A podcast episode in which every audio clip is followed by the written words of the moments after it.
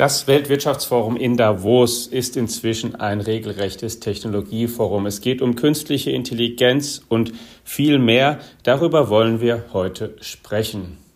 Und herzlich willkommen, liebe Hörerinnen und Hörer, zu einer neuen Ausgabe unseres The Economy Podcasts. Mein Name ist Alexander Armbruster, ich bin Ressortleiter in unserer Wirtschaftsredaktion und ich schalte jetzt auch nach Davos in die Schweiz zu Carsten Knob, dem Herausgeber, der diesen Podcast mit mir macht der dort ist für uns. Hallo Carsten. Hallo lieber Alex. Bevor wir in die Details gehen, du begleitest den Weltwirtschaftsgipfel dort ja schon seit vielen Jahren inzwischen. Wie ist denn die Grundstimmung? Die war ja schon mal sehr gut dort, die war schon mal sehr schlecht. Jetzt gibt es in diesen Zeiten, wie, würdest du das erstmal allgemein beschreiben? Wie, wie fühlt sich die Elite sozusagen? Die Elite weiß nicht mehr ganz genau, wo sie eigentlich hingucken soll, weil es so viele Krisen auf der Welt gibt. Da ist die Ukraine, Gaza, China, Taiwan, die Technologiebrüche, um die es hier in diesem Podcast ja auch immer wieder geht, spielen eine große Rolle. Energieversorgungsfragen und ähm, beim sich vielen umgucken hat man das Gefühl, so einen richtigen klaren Kompass haben die nicht in der Hand. Was deutlich spürbar ist, ist, dass man sich in Europa und damit vor allem natürlich auch in Deutschland wirklich Sorgen machen muss um die Position ähm, im Spiel der Mächte. Äh, wir fallen ganz klar in der Bedeutung wirtschaftlich und politisch hinter die Vereinigten Staaten oder China zurück. Und ähm, äh, ganz besonders für Deutschland gilt das, das würde ich an der Stelle auch noch direkt eingangs erwähnen wollen. Also Frankreich, Emmanuel Macron, der Präsident, war ja auch hier, trumpft inzwischen so auf ähm, und äh, sagt so klar, ähm, wie sehr Deutschland aus seiner Sicht ins Hintertreffen geraten ist, dass das schon ziemlich nachdenklich stimmt, auch gerade aus deutscher Perspektive. Was sagen die Deutschen, die in Davos sind, dazu? Wenn man welche trifft, ne? Nein, es sind schon noch ein paar Deutsche da, aber ich habe das heute auch äh, Christian Klein, dem Vorstandsvorsitzenden von SAP, gesagt, die hier als einziges deutsches Unternehmen noch einen ziemlich großen Auftritt haben, dass ähm, das vor zehn Jahren noch ganz anders ausgesehen hat. Und zwar in diversen Branchen. Ähm, also eine deutsche Bank hatte hier auch schon mal eine andere Präsenz, aber es ist ja auch kein Wunder. Um mal ein Beispiel zu nennen, dass die das nicht mehr in der Form so machen, weil sie haben auch einfach nicht mehr die Bedeutung wie vor 10, 15 Jahren im weltweiten Spiel. Und hinter Ferdinand Piech von Volkswagen sind natürlich früher auch die Leute hergepilgert. Und für Volkswagen interessiert sich ja auch keiner mehr so richtig. Und ähm, die Autos, die hier rumfahren, sind zwar schon noch zum überwiegenden Teil aus deutscher Produktion, aber es sind halt auch sehr, sehr viele Teslas dabei. Und das BYD als Sponsor in der Europameisterschaft für den Fußball Volkswagen abgelöst hat, wird hier natürlich auch besprochen. Also es sind äh, Deutsche da, sie spielen aber eine geringere Rolle und ein paar von denen, ha, gar nicht so wenige, haben das auch schon bemerkt, aber äh, eben auch hier längst nicht alle. Also mir wäre es lieb, wenn da ein bisschen mehr Dringlichkeit reinkäme in das Thema, dass wir in Deutschland wirklich aufwachen müssen. Das Thema heißt eben Wettbewerbsfähigkeit, ja. also wie attraktiv ist der Standort im Vergleich mit anderen in vielerlei Hinsicht.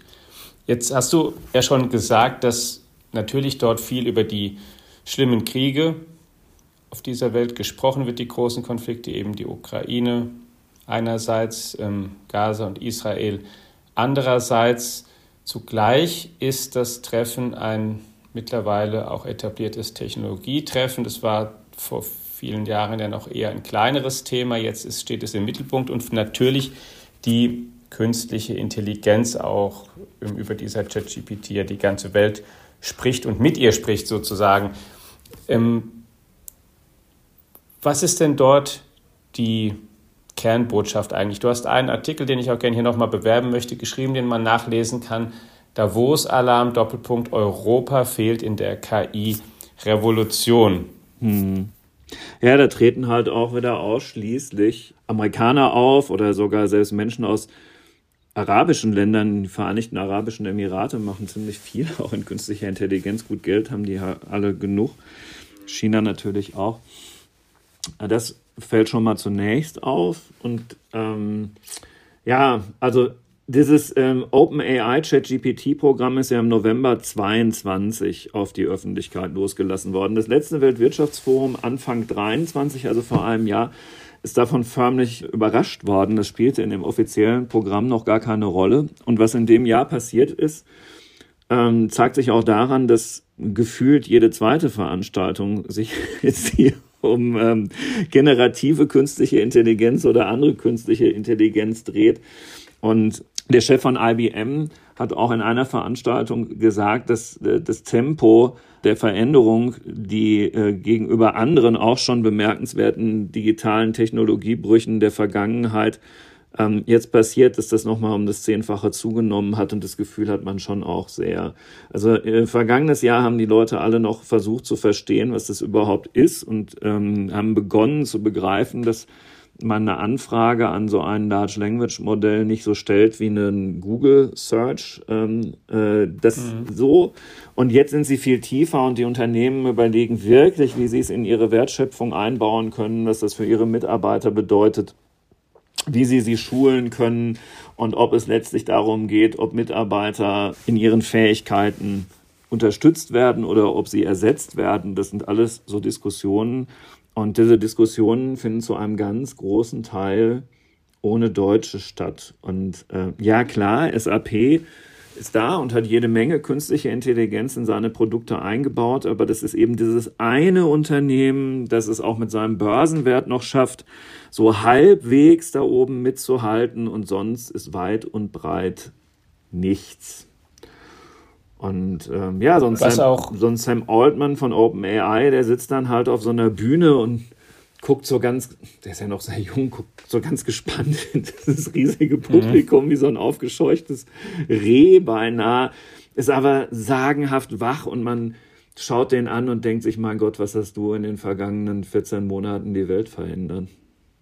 Ja, das hätte er vielleicht auch selbst gar nicht so für sich erwartet. Der war zum Beispiel in Davos gewesen, auch sein wichtigster Partner. Microsoft ist vertreten mhm. mit dem Chef Satya Nadella, der dort gewesen ist. Dann habe ich auch nachgelesen, der Meta-KI-Chefforscher Jan de Kuhn war dort. Mhm. Na, ja, ja.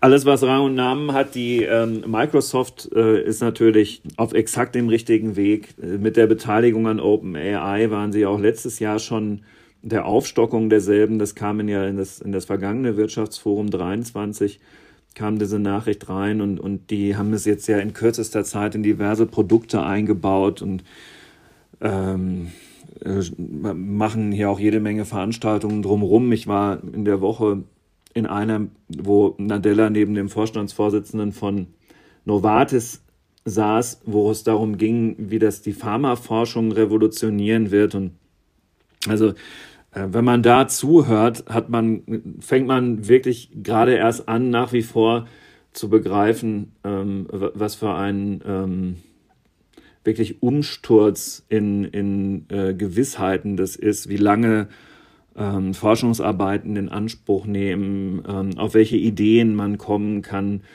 Und ja, das trifft auf große Unternehmen genauso zu wie auf jeden Einzelnen in seiner Arbeit. Ähm, das ist eine unwahrscheinliche Bereicherung ähm, von Kreativität und Wissen. Hast du ein bisschen das schon vorweggenommen? Meine nächste Frage. Was sind denn so spezielle Gebiete, die da vielleicht besonders im Fokus stehen? Pharma ist ein Bereich, die Entwicklung von Medikamenten, die Erkennung von ähm, möglichen neuen ähm, Antibiotika zum Beispiel. Aber was sind denn so konkrete Anwendungen, worüber dort gesprochen wird, wo sich KI in der nächsten Zeit am ehesten materialisieren wird? Ähm, ich habe eine äh, sehr konkrete Demonstration gesehen. Ähm, da wurde ein KI-Werkzeug gezeigt für ähm, Außendienstler, die sich auf ihren nächsten Termin vorbereiten und vielleicht auf dem Parkplatz, bevor sie beim Kunden reingehen, noch mal eine halbe Stunde haben, um die Informationen aufzufrischen. Ja, mit wem man es da zu tun hat, was die so beschäftigt, mit welchen Argumenten man mit der Person in dem Unternehmen, in der Situation den meisten Erfolg haben könnte, was die wahrscheinlich für Fragen stellen werden, was die optimalen Antworten darauf sind. Das war schon ziemlich beeindruckend, muss ich sagen. Sehr konkret, ähm, sehr gut nachvollziehbar, funktioniert schon jetzt. Na, gut, hier sind viele Journalisten, deswegen gibt es auch viele Veranstaltungen äh, zu der Frage, wie sich das eigentlich auf Journalismus auswirkt von der Recherche, von der Optimierung von, von Überschriften oder Vorspänen bis hin zum automatischen Zusammenbauen von Seiten. Ob das jetzt Zeitungsseiten sind oder Webseiten, ist dann auch schon wieder fast egal. Und was das dann wieder ähm, für Auswirkungen hat. Ja, und ähm, genau, weil wir jetzt mit Pharma begonnen haben, auch da ein Gedanke, der mich wirklich seitdem nicht mehr loslässt, weil ich ihn vorher nicht hatte. Und das ist halt auch das Schöne an der Wurst, dass man in dieser ganzen Hektik hier ähm, sowas dann auch immer noch mal wieder eingespeist bekommt. Zurzeit ähm, spricht die künstliche Intelligenz ja mit den Menschen. Also wir stellen Anfragen. Ähm, mhm. Die künstliche Intelligenz ist mit menschlichem Wissen ähm, äh, vollgesogen, weil es Zugriff aufs Web hat oder auf irgendwelche anderen Daten die durch menschliches Handeln angefallen sind. Aber was passiert eigentlich, wenn man die künstliche Intelligenz sich mit der Natur unterhalten lässt? Also mit, den, mit dem Genom des Menschen oder auch mit anderen Dingen. Und äh, ja, wenn man den Gedanken so ein bisschen weiter in sich hineinsacken lässt, dann ähm, verschlägt es einem kurz die Sprache, was man sich da noch alles vorstellen kann. Und wenn du das dann noch mit Quantencomputern rechnen lässt, ist ja auch noch so ein Thema, das dadurch jetzt fast schon wieder so ein bisschen in den Hintergrund getreten ist, aber gerade in der Pharmaforschung in Verbindung mit AI, künstlicher Intelligenz, ähm, äh, der, der Satya Nadella hat das schon sehr auf den Schirm genommen, könnte die Art und Weise, wie Quantencomputer rechnen, eben auch nochmal ein, ein ganz neues Tor aufstoßen und ähm, ja, es ist, es ist, ähm, es ist atemberaubend. Guten Tag und herzlich willkommen abermals zu der Präsentation der Deconomy-Inhalte aus dem neuen Briefing. Ähm, hier sind Holger Schmidt und Johannes Winkelhage und wir freuen uns, Ihnen kurz ein paar Themen vorzustellen, die wir für diese Woche ausgesucht haben. Holger, du schreibst äh, im Editorial, der Mann, der Google zum Tanzen brachte. Was hat es damit auf sich? Ja, es ist ein bisschen eine Hommage an Satya Nadella, den Chef von Microsoft, der in den zehn Jahren, der jetzt ähm, an der Spitze des Unternehmens ist, aus einem ja, lahmen, bürokratischen IT-Dinosaurier ein cooles, äh, sehr profitables KI-Unternehmen gemacht hat, das inzwischen zum wertvollsten Unternehmen der Welt aufgestiegen ist und dabei auch Apple überholt hat. Also das ist eine eigentlich eine sensationelle Leistung, die Satya Nadella ähm, vollbracht hat. Und ähm, er hat selbst mal gesagt, äh, er möchte Google zum Tanzen bringen. Das war mit seinen KI-Investitionen ganz am Anfang, als er seine Suchmaschine aufgehübscht hat. Es hat nicht wirklich funktioniert, aber nichtsdestotrotz, ähm, Satya Nadella und Microsoft, das ist in den letzten zehn Jahren eine Erfolgsgeschichte, die, das gebe ich gerne zu, auch ich nicht für möglich gehalten hätte. Und das haben wir ein bisschen gewürdigt. Ich habe ihn einige Male getroffen und er ist wirklich ein ausgesprochen freundlicher Mensch und hat, wie du äh, mit Sicherheit richtig sagst, Microsoft eigentlich nochmal vom Kopf auf die Füße gestellt. Wie du sagst, das wertvollste Unternehmen der Welt und äh, Chapeau an Satya. Wirklich große Leistung, so einen Dinosaurier zum Tanzen zu bringen. Vielleicht hat er es nicht mit Google geschafft, aber mit Microsoft auf jeden Fall. Äh, wir können bei Microsoft sofort bleiben, denn äh, Bill Gates hat mit Sam Altman gesprochen, einen Podcast aufgezeichnet und Altman sagt, der Chef von OpenAI, äh, er wolle die Kosten der künstlichen Intelligenz auf Null bringen. Schafft er das?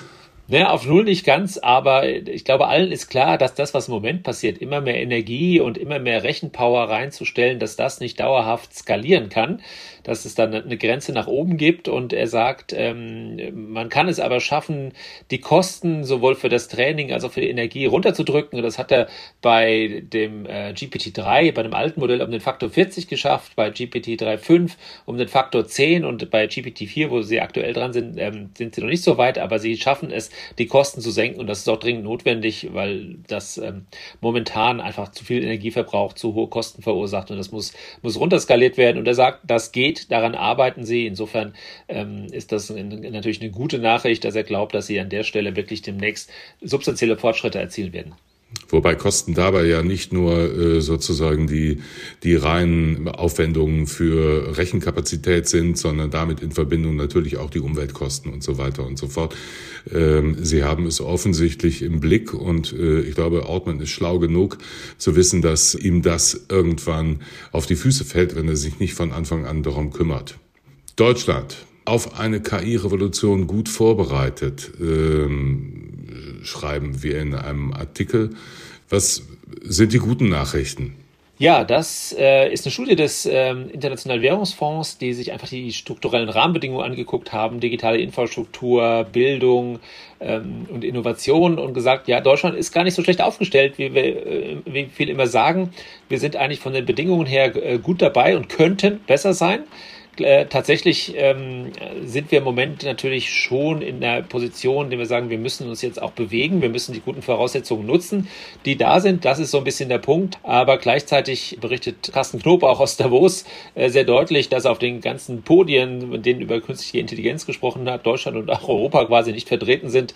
Er hat das so als, als Davos-Alarm gekennzeichnet und gesagt, Leute, da passiert was und wir sind nicht dabei. Zumindest ähm, bei den Gesprächen darüber sind wir nicht dabei. Insofern müssen wir da auch wirklich schnell die gar nicht so schlechten Voraussetzungen, die wir haben, auch umsetzen, Produkte bauen, äh, die KI anwenden und äh, nicht nur bei der Regulierung vorne dabei sein.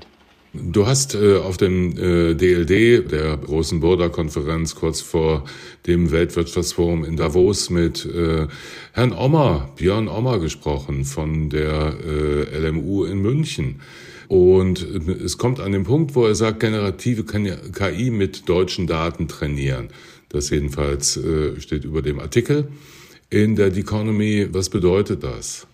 Ja, ich habe Björn Ober, der einer der Pioniere des, der künstlichen Intelligenz ist in Deutschland, der hat Stable Diffusion mitentwickelt, also der Mann weiß wirklich, wovon er redet, Informatikprofessor, und gefragt, was ist denn sozusagen der Ansatz für Deutschland? Also die großen, die großen Modelle zu entwickeln, da, da sind wir eigentlich, haben wir zu wenig Geld für, das kriegen wir nicht mehr hin, aber er sagt, äh, wir haben viele Industriedaten und wir müssen es schaffen, äh, die, die generative KI zu nutzen, indem wir sie mit unseren Daten trainieren und damit ähm, spezifische, auf unsere Anwendungen angepasste KI zu entwickeln. Das ist, das ist sein, seine Idee und dann hätten wir auch eine Chance, in der KI mitzuhalten. Das war sozusagen den Ansatz, den, den Björn Ommer ähm, gesagt hat. Und äh, ja, wahrscheinlich hat er recht. Vielleicht ist es auch die einzige Chance, die wir haben, dass wir an der Stelle äh, die vielen Industriedaten tatsächlich sinnvoll nutzen und nicht die Angst davor haben, dass wir sie mit der KI verknüpfen, dass, äh, dass wir dann irgendwie die Kontrolle verlieren, sondern wir müssen die eigenen Daten mit den äh, eigenen Modellen ver verbinden wenn man sie denn äh, bereit ist zu teilen, um die wirklich großen Data Lakes, die großen Datenbestände sozusagen auch gut nutzen zu können. Marcel Weiß, unser freier Autor aus Berlin, hat uns aufgeschrieben und äh, wir wissen, das ist äh, manchmal etwas umschritten, aber er hat äh, sehr, sehr dediziert beschrieben, wie Open Source Modelle wie Perplexity als Gegengewicht zu OpenAI äh, funktionieren könnten. Man muss nicht mit allem einverstanden sein. Es ist aber auf jeden Fall lesenswert, weil er es wirklich ähm, sehr, sehr dediziert herleitet.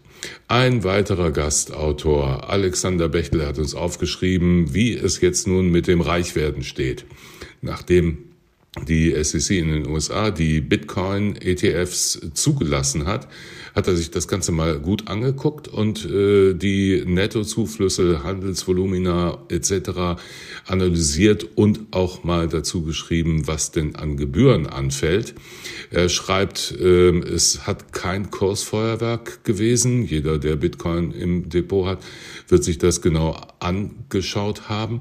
Nichtsdestotrotz bezeichnet er es als ein Meilenstein für die Kryptowährung äh, und äh, geht eigentlich sehr, sehr positiv in die ganze Angelegenheit rein. Und äh, ich meine, die Liste der Leute, die dort jetzt ETFs aufgelesen haben, reicht von BlackRock über ARK, über ähm, äh, Fidelity. Äh, also es sind keine kleinen, die da ähm, angefangen haben, aktiv zu werden. Insofern ist das auf jeden Fall eine spannende Lektüre.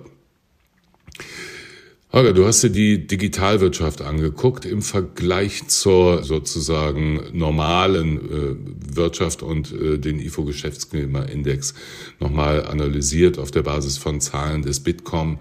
Ähm, was ist das Ergebnis? Ja, die, Digitalwirtschaft wächst ungefähr drei bis viermal stärker als ähm, die, ja, der, der, der Rest der Wirtschaft oder die, Gesamt, die Gesamtwirtschaft. Also wir haben da schon einen klaren, einen klaren Vorteil. Während die Gesamtwirtschaft ja um, im vergangenen Jahr leicht in die Rezession gerutscht ist, äh, geht es der Digitalwirtschaft vergleichsweise gut, wird auch in diesem Jahr weiter zulegen.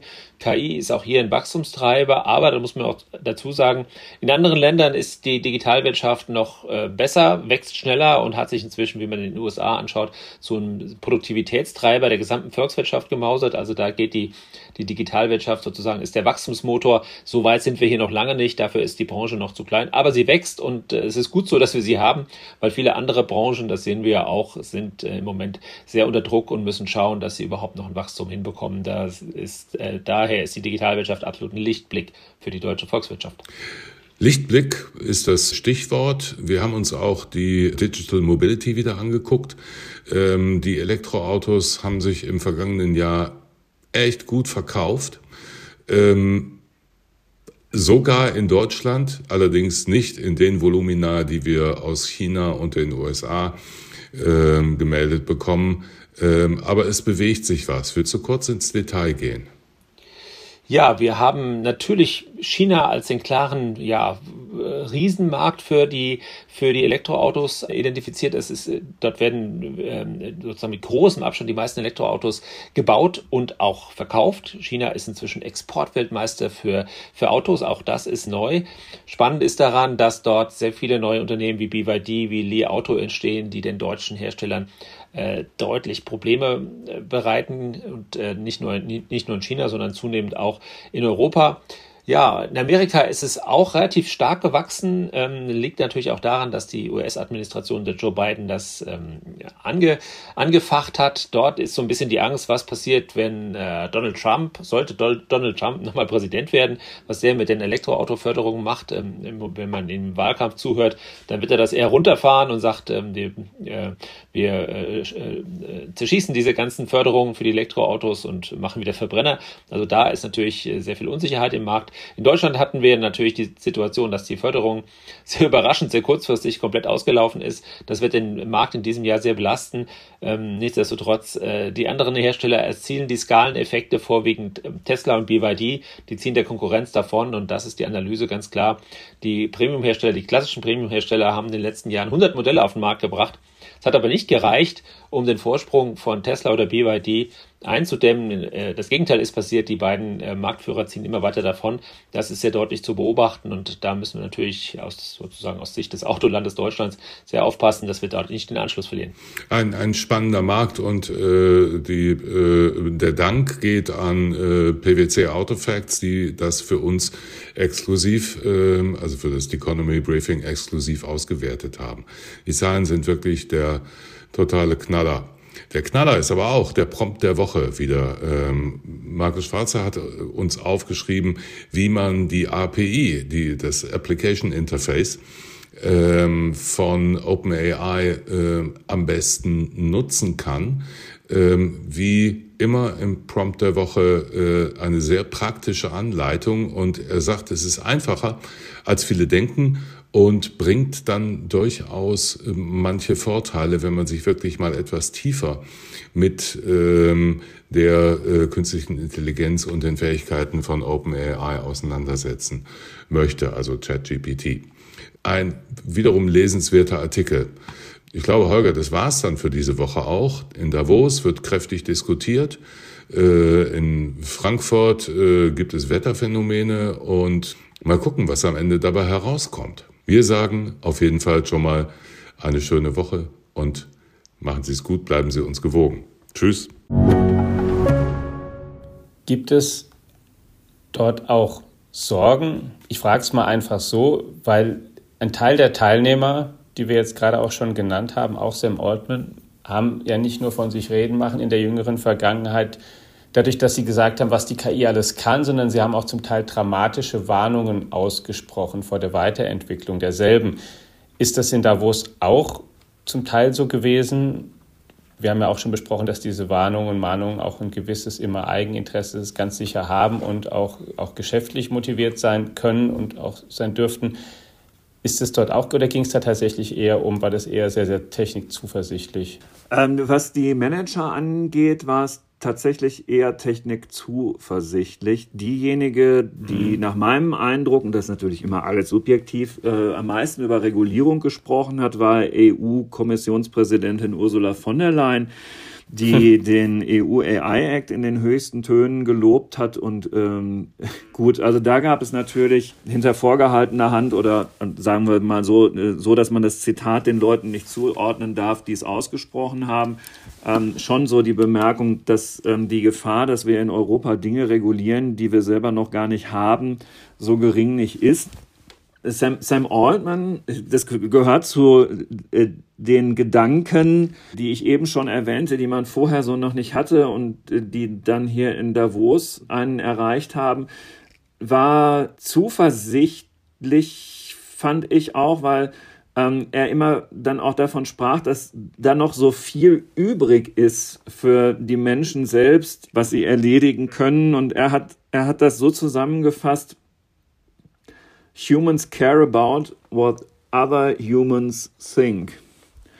Und darin stecke aus seiner Sicht die Antwort, warum der Mensch dadurch, wenn er sich daran erinnert, dass es ihm selbst eben immer sehr darum geht, wie kommt es an, was ich so mache und Dinge dadurch viel interessanter werden, was andere Menschen machen, dass das ein, ähm, ein äh, Aspekt ist, den die künstliche Intelligenz uns nicht abnehmen wird. Und du bist ja Schachspieler und er hat das versucht mit einem Beispiel zu erläutern, was er damit meint. Und er sagte, ähm, gerade das Schachspiel sei ja sehr, sehr früh von künstlicher Intelligenz insofern ruiniert worden, als dass die halt sehr früh sehr, sehr gut gewesen sei. Und ähm, dann hätte man ja vermuten können, dass das Schachspiel dadurch total uninteressant werden würde für den Menschen, weil die höchste Kunst, die man sehen könnte, wäre dann ja theoretisch einfach zwei künstlichen Intelligenzen beim Schachspiel zuzugucken. Und tatsächlich interessiere sich dafür aber ja kein Mensch, oder ja. fast kein Mensch, sondern man wolle schon sehen, wie ähm, ja eben Menschen, Human Beings, miteinander Schach spielten. Und tatsächlich sei Schach aus seiner Sicht möglicherweise zurzeit so populär wie nie zuvor. Und da ist was dran. Ja, da hat er sicher recht. Kann ich auch nur bestätigen, so aus dem, was ich da nach wie vor wahrnehme. Ja. Die Attraktivität oder den Reiz, das Spiel selbst zu spielen, der hat nicht nachgelassen. Die Menschen bereiten sich, die Spieler natürlich mit den ähm, Schach-KIs besser vor und lernen mehr Eröffnungen und Spielvarianten, aber ähm, das macht es wieder dass interessanter. Da sitzen, das hat sich nicht geändert. Und, ja, ähm, das macht es auch, eben wieder interessanter, weil wir dadurch augmentiert werden, also sozusagen besser werden. Ja. Und wenn wir es dann halt wieder mit unserer eigenen Kreativität verbinden und einsetzen, kommt eventuell was Tolles dabei raus. Das kann ja auch tatsächlich beim Musikkomponieren, dazu hat Google spannende Sachen ähm, äh, vorgeführt, wie da AI äh, Musikern helfen kann, ihre Stücke ganz anders zu ähm, komponieren und, und zu inszenieren und, ab, und abzumischen, aber natürlich trifft das auch eigentlich auf alles andere zu, was irgendwie mit menschlicher Kreativität zu tun hat. Und ja, das ist dann so überhaupt nicht skeptisch, sondern eher ähm, zuversichtlich. Ähm, Altman hat dann auch noch gesagt, also im Ergebnis, ähm, uh, we will all operate at a higher level of abstraction. Ähm, das, das sei sozusagen das Zweite, dass wir sozusagen ja, auf der gedanklichen Ebene eine Stufe nach oben rücken, dahin, wo so eine Maschine vielleicht nicht kommt. Stichwort Google. Auch das kann man nachlesen, wer sich dafür tiefer interessiert. Aber nochmal auch hier angesprochen, die haben ähm, quasi die Videokonferenz auf ein neues Level gehoben, mittels KI auch, hast du berichtet. Kannst du da noch kurz sagen, was dahinter steckt? Ja, das, äh, äh worum es geht, heißt äh, Google-Projekt Starline. Also wie ein Phoneline, äh, nur eben jetzt Starline. Und es ist ein Videokonferenzsystem, das dafür sorgt, dass du das Gefühl hast, dir säße jemand wirklich direkt gegenüber, und zwar dreidimensional, ähm, so dass er dir einen Apfel über, die, über den Tisch reichen könnte, ohne dass du dafür eine zusätzliche Brille oder irgendwie sowas Klobiges aufsetzen musst, sondern diese Menschen sitzen tatsächlich dreidimensional vor dir im Raum am Tisch. Und wenn der, wenn der dann so, der oder die Gesprächspartnerin dir dann so einen Apfel hinhält, zum Beispiel, ne, dann kannst du dich an deinem Tisch bewegen und so um den Apfel drumherum gucken. Und der steht so dreidimensional im Raum. Und das ist, dieses Apfelbeispiel ist das Beste, um das mit dieser künstlichen Intelligenz zu erklären, weil in dem Moment, wo du selber deinen Kopf bewegst, ähm, rechnet diese künstliche, erkennt die künstliche Intelligenz, dass du dich entsprechend bewegst und berechnet dieses Bild dieses Apfels, dass du dann halt eben auch links und rechts oder oben und unten sehen musst, in, in der Sekunde. Und du hast da überhaupt keine Latency drin, keine Verzögerung, nichts. Und äh, also das hat mich fasziniert, wie man merkt. Und ich verstehe gar nicht so ganz genau, warum Google das immer noch im Prototypenstatus hat.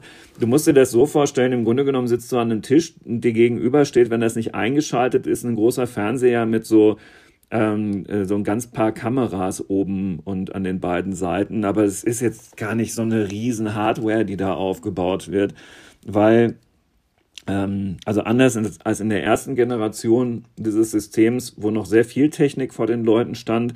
Google entwickelt daran schon seit sieben Jahren, ist in dieser jüngsten äh, Weiterentwicklung das Ganze wirklich sehr schlank geworden und das liegt eben an der Kraft von Software und in dem Fall von künstlicher Intelligenz.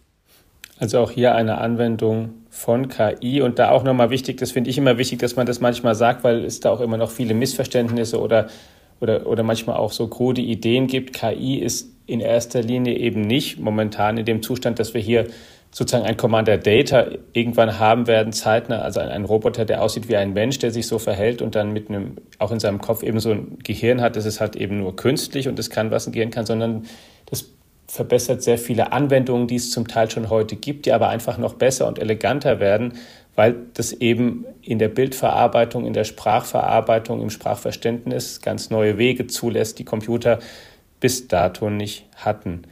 Carsten, ich möchte zum Schluss noch auf ein letztes Thema kommen, was dir auch schon lange sehr am Herzen liegt und eine Person, die dir auch schon länger am Herzen liegt. Wir haben schon über ähm, sein Buch gesprochen in einer Folge vor nicht allzu langer Zeit. Es geht um die Raumfahrt und den deutschen Astronauten Maurer, den du einmal mehr dort getroffen hast, der gerne zum Mond möchte, ja. Und der auch inspiriert hat, richtig, wenn ich es richtig verstanden habe? Also vergangenes Jahr Weihnachten ist ja noch nicht lange her, haben mich meine Kinder gefragt, was denn eigentlich so die spannendste, ungeplante Begegnung des dann zu Ende gegangenen Jahres gewesen sei. Und ich musste dann nicht lange überlegen. Das war auf jeden Fall Matthias Maurer, den ich im, ähm, vergangenen Jahr hier per Zufall eigentlich in die Arme gelaufen bin. Und ja, hat sich ergeben, dass wir uns ähm, hier jetzt auch nochmal ähm, wieder treffen konnten. Und äh, ja, also wir, wir haben darüber gesprochen, was die ESA so macht in diesem Jahr und in den, in den Jahren, die vor uns liegen. Und das wird wieder viel spannender als in der Vergangenheit. Also die ESA hatte jetzt keinen so guten Lauf. Die haben jetzt im Moment, wo wir miteinander sprechen, keine Rakete, die dazu in der Lage wäre, einen ähm, Satelliten ins All zu befördern, weil die Ariane 5 fliegt nicht mehr und die Ariane 6 gibt's noch nicht, und, aber die kommt im Sommer und äh, soll dann auch wirklich technisch weit, weit vorne sein, ist zwar nicht wiederverwendbar, aber kann zum Beispiel mit einem Flug mehrere Satelliten auf unterschiedliche Umlaufbahnen aussetzen und das auch noch sehr, sehr exakt tun, was ein großer Vorteil ist weil das die Lebenszeit der Satelliten verlängert. Wenn man beim Aussetzen äh, Treibstoff spart, haben die mehr Treibstoff im Tank, um sich in den Jahren, die dann folgen, immer wieder auf der Umlaufbahn zu stabilisieren. Das ist wichtig. Das ist äh, europäisches Know-how und ähm, die ESA entwickelt eine eigene Raumfähre auch, äh, übrigens auch mit privaten europäischen Raumfahrtunternehmen. Äh, auch das ist neu und bei den Amerikanern abgeguckt. Und in Köln wird noch in diesem Jahr das mit Abstand weltführende äh, Astronautentrainingszentrum für den Flug zum Mond eröffnet werden, das Matthias in den vergangenen zehn Jahren federführend mit aufgebaut hat und entwickelt hat. Und die ESA ist sich sicher, dass auch NASA-Astronauten, die zum Mond wollen, in Köln künftig nicht mehr vorbeikommen. Auch das ist äh, eine interessante Information. Und mehr wollen wir dazu auch nicht verraten und stattdessen den Hinweis geben, dass ähm, ein Interview, das du mit Matthias Maurer und dem ESA-Generaldirektor Josef Aschbacher geführt hast, am Montag in unserer Zeitung erscheinen wird. Und damit sage ich vielen Dank, lieber Carsten, für diese Eindrücke aus Davos. Eine gute Zeit weiterhin dort. Danke. Und Ihnen, liebe Hörerinnen und Hörer, vielen Dank, dass Sie einmal mehr eingeschaltet haben. In diesem Podcast bleiben Sie uns gewogen, bleiben Sie gesund und wenn Sie mögen, dann hören wir uns in der kommenden Woche wieder. Ciao.